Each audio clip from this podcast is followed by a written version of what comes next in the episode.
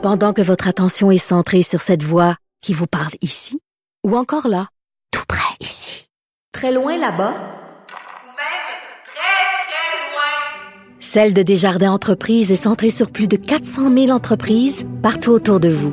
Depuis plus de 120 ans, nos équipes dédiées accompagnent les entrepreneurs d'ici à chaque étape pour qu'ils puissent rester centrés sur ce qui compte, la croissance de leur entreprise. Parce qu'en immobilier, pour être à son affaire, suivez les conseils de nos experts. Via Capital, les courtiers immobiliers qu'on aime référer. Bonne écoute. Joignez-vous à la discussion. Appelez ou textez le 187 Cube Radio 1877 827 2346.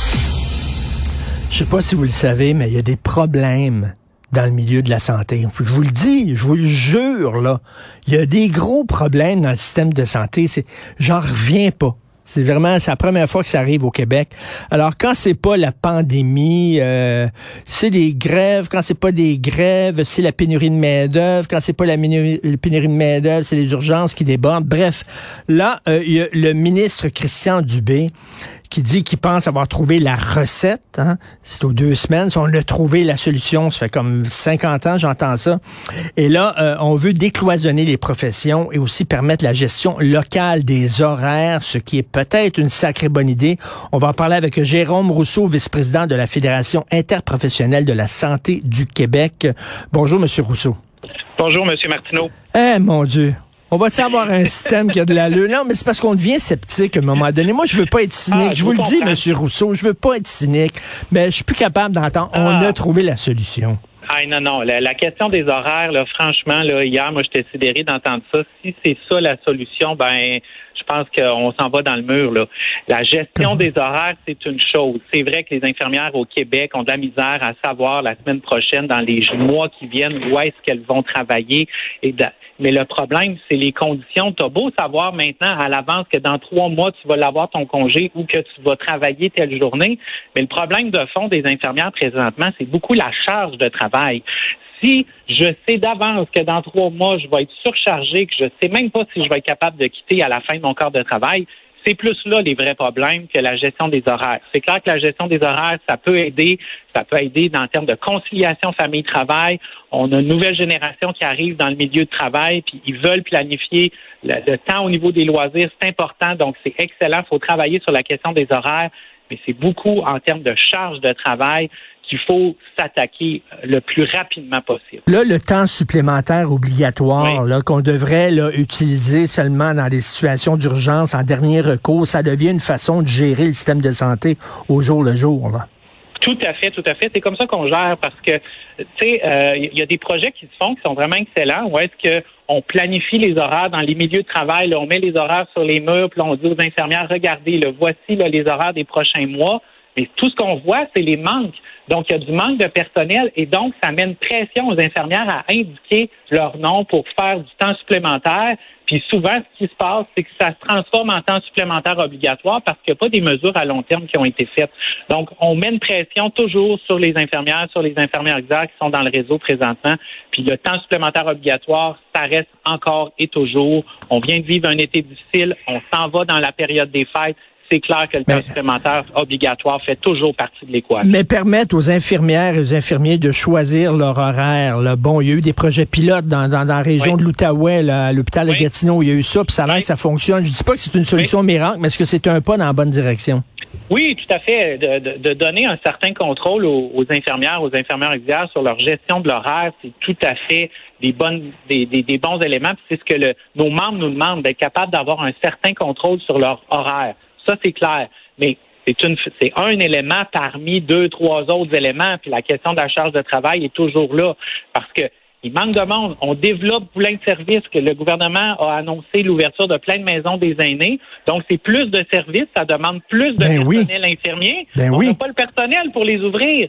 Donc, euh, ça devient un peu difficile. Puis là, c'est, on va fonctionner ces unités-là en TS puis en temps supplémentaire obligatoire. C'est ça qui devient très incohérent présentement quand on regarde tout ce qui se passe. Mais Monsieur Rousseau, moi je regarde Oui. ça puis je suis découragé parce que vous savez qu'on on est face à une révolution dans le monde du travail. Littéralement Oui. là, il y a des jeunes puis peut-être on peut les comprendre. Ils ont vu leur, ils ont vu leurs parents euh, rien que penser à leur carrière, rien que penser à leur travail, ils étaient pas présents pour leurs enfants. Ces jeunes-là disent ça me tente pas moi de vivre ça.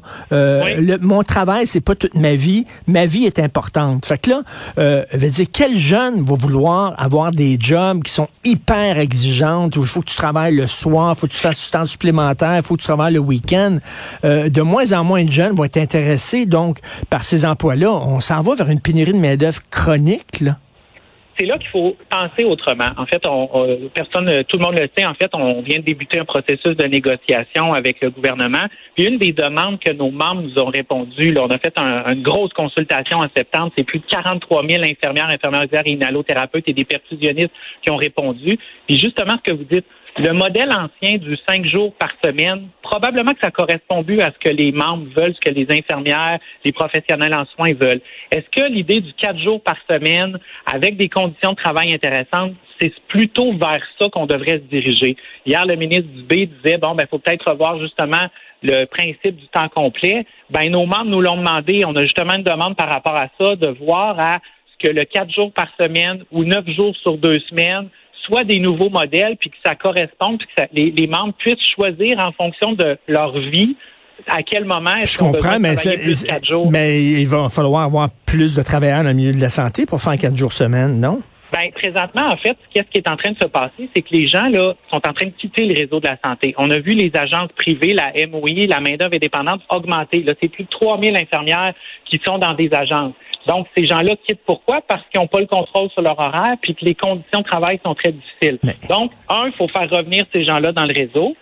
S'il faut revoir majoritairement que les gens travaillent à quatre jours par semaine, ben là, ça, ça devient des pistes intéressantes, puis ça augmente, dans le fond, la disponibilité des, des, des, infirmières et des infirmières régulières. Donc, c'est toute la combinaison de ça. Il faut travailler sur la surcharge de travail, revoir le quatre jours par semaine, voire des fois le cinq jours, ça correspond aussi encore à, des gens. Donc, il faut donner des options. C'est ça qu'il faut regarder là, présentement pour, la, pour être capable de s'en sortir. Mais c'est clair que ça prend une vision à long terme. C'est pas juste la question des horaires pour garder tous ces éléments-là autour. Mais là, c'est la loi de la saucisse à grade à l'envers. C'est-à-dire que plus les gens quittent, plus il y a des problèmes, plus il y a des problèmes, plus les gens quittent. C'est ça.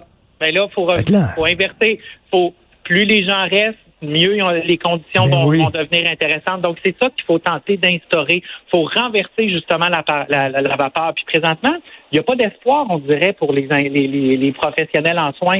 Il n'y a pas une perspective de changement. Le gros élément présentement, c'est la charge de travail. Les infirmières, les infirmières les inhalothérapeutes sur les unités de soins sont débordés. Et justement, vous parliez des cloisonnements professionnels. Ça, c'est des pistes intéressantes. Est-ce qu'on peut donner à d'autres catégories d'emploi, d'autres professionnels des tâches? Mais l'important. Mais Monsieur Rousseau, ça fait, ça fait 20 ans, ça fait 20 ans, j'entends ça, que les infirmières pourraient donner des, des soins que les médecins donnent actuellement. Ça fait 20 ans qu'on entend ça.